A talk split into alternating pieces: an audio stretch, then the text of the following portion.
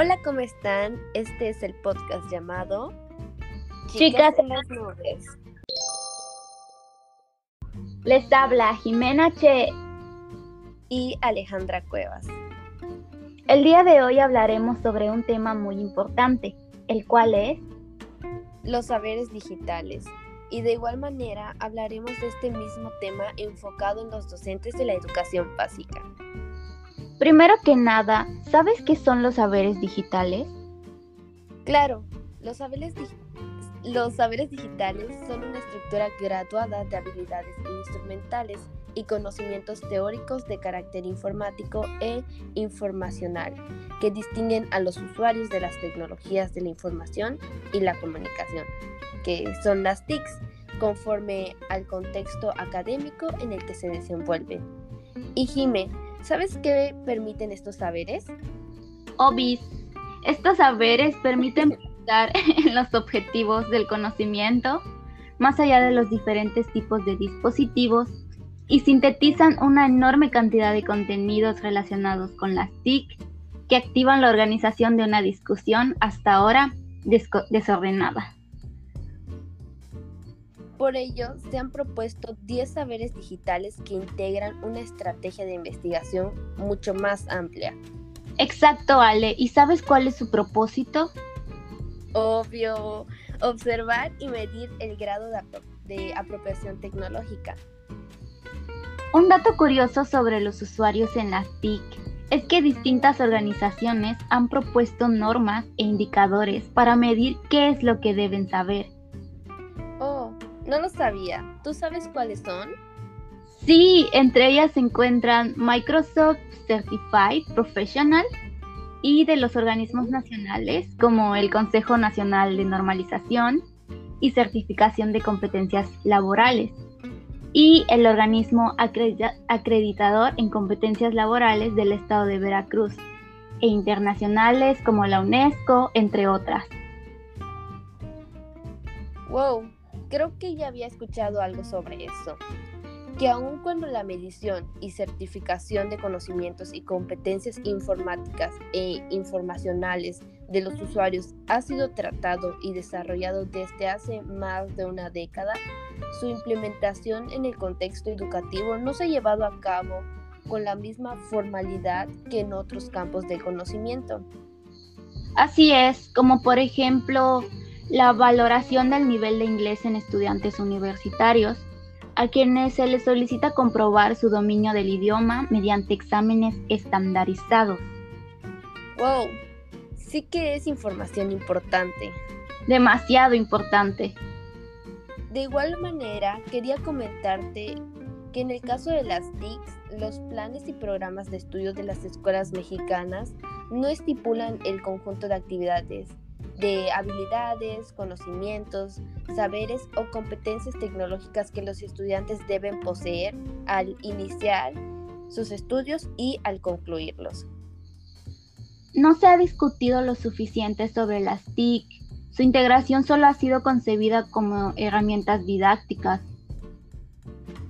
Sí, cuando no debería de ser así los programas de estudios únicamente mencionan el uso de proyector, la computadora o internet, sin incorporarlos como recursos que solucionen los problemas o atiendan situaciones propias. ¿Qué te parece si ahora hablamos sobre las definiciones operativas de los saberes digitales? Claro, me parece perfecto. Para empezar, quisiera preguntarte si conoces o tienes alguna idea de lo que es el primer saber. Sí, es el saber usar dispositivos.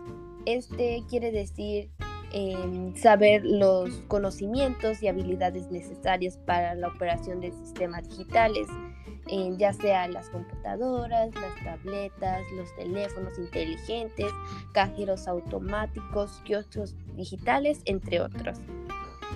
También es importante la interacción con elementos gráficos del sistema operativo, como son los menús, los iconos, los botones, las notificaciones, herramientas, y los físicos, que son el monitor, el teclado, el mouse, las bocinas, el panel táctil así como el establecimiento de conexiones con dispositivos periféricos como la impresora, el escáner, el cañón, la televisión, la cámara web y micrófono, sin olvidar las redes inalámbricas y alámbricas. Sí que es muy importante saber esto.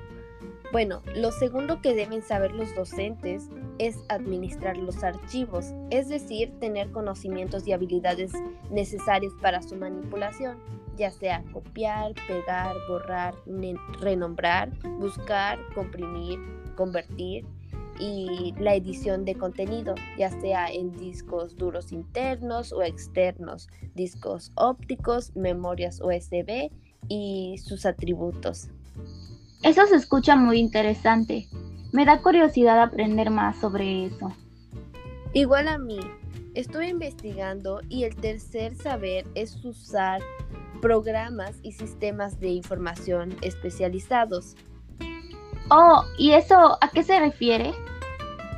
estos son conocimientos y habilidades relacionados al software, cuyas funciones y fines específicos son relevantes para adquirir eh, un proceso y resolver tareas propias de una disciplina. Esto puede ser el diseño gráfico, la programación, el análisis estadísticos, entre muchas otras.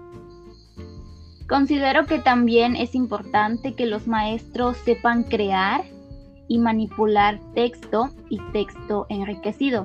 Es decir, que sean capaces de lograr hacer una apertura de un nuevo documento o elaborar el encabezado de un blog, así como la edición, copiar, pegar o cortar, el formato, cambiar los atributos de la fuente, determinar un estilo o configurar la forma del párrafo, y la manipulación de los elementos de un texto plano, contar palabras, hacer búsquedas, revisar ortografía o registrar cambios en las versiones del documento. Básicamente eso es lo que se hace en un archivo como en Word o algo así.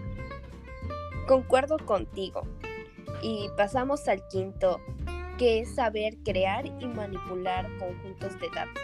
¿Sabes a lo que se refiere?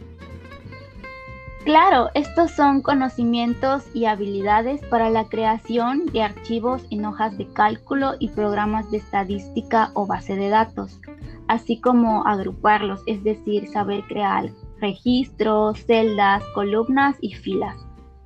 Sí, y para su edición, copiar, cortar o pegar registros y datos, y para su manipulación, ya sea aplicar formas y algoritmos, ordenar datos, asignar filtros, eh, realizar consultas o crear reportes. Y la visualización de datos sería eh, creación de gráficas y cuadros o tablas con diseños propios. El sexto se refiere a saber crear y manipular medios y multimedia, es decir, tener conocimientos y habilidades para la identificación del archivo por contenido o atributos.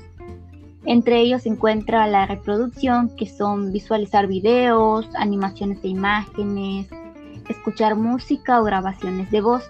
También encontramos la producción, que eso quiere decir que sepan hacer videos, componer audios o tomar fotografías y no olvidar la edición, es decir, la modificación o alteración de medios.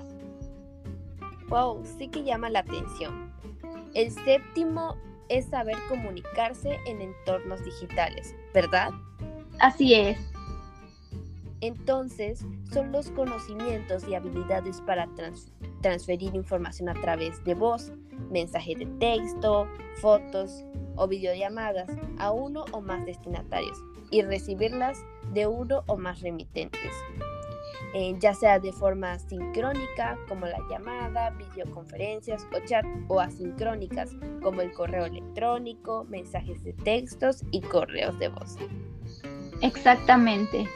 Pasando al siguiente punto, saber socializar y colaborar en entornos digitales es algo que la mayoría de las personas con ciudadanía digital deben de saber desempeñar. Sí, eso quiere decir que tengan conocimientos y habilidades orientadas a la difusión de información, ya sea blogs o microblogs, la interrelación social por medio de redes sociales, ya sea Facebook, Twitter e Instagram. La presencia en web a través de acciones como dar me gusta, hacer comentarios en servidores de medios o blogs y marcado social. Asimismo, construir conocimientos y habilidades a partir del trabajo grupal mediado por la web sobre plataformas de colaboración como Google Docs o entornos visuales de aprendizaje como Moodle. También algo que se me vino a la mente es el uso de WhatsApp a los que se vieron obligados a usar los maestros durante la pandemia como una forma de comunicación con los padres de familia. Así es, pobre los maestros que tenían que comunicarse con varios padres de familias. el siguiente es el número 9, el cual es saber ejercer y respetar una ciudadanía digital.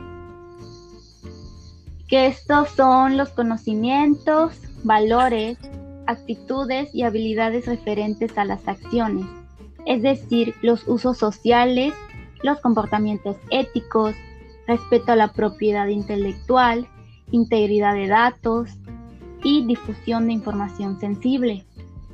Igual el ejercicio de la ciudadanía como la participación ciudadana, denuncia pública, movimientos eh, sociales y la infroactivismo y a las normas relativas a los derechos y deberes de los usuarios de sistemas digitales en los espacios públicos. Em, específicamente hablamos del contexto escolar. Y por último, pero no menos importante, nos encontramos con la literacidad digital. ¿Sabes qué quiere decir eso? En sí, estos son los conocimientos, habilidades y actitudes dirigidas a la búsqueda efectiva de contenido digital y su manejo mediante el empleo de claves y metadatos, a la adopción de una postura crítica. Esto puede ser por consulta en bases de datos especializadas y realización de búsquedas avanzadas. Exactamente. ¿Tú crees que estos saberes son fundamentales que los conozcan y los apliquen los docentes? Sí, claro, es de gran importancia, ya que de esta manera facilitan el aprendizaje de sus alumnos y hacen que la clase sea algo más dinámica y entretenida. De igual forma, estos conocimientos les ayudarán en su vida diaria. Como por ejemplo en el manejo de aparatos electrónicos, los retiros, entre otros. Así es. Y bueno, ya acabamos nuestro tiempo, así que nos vemos hasta el siguiente episodio. Esto fue Chicas, en, las en las nubes. Bye. Bye.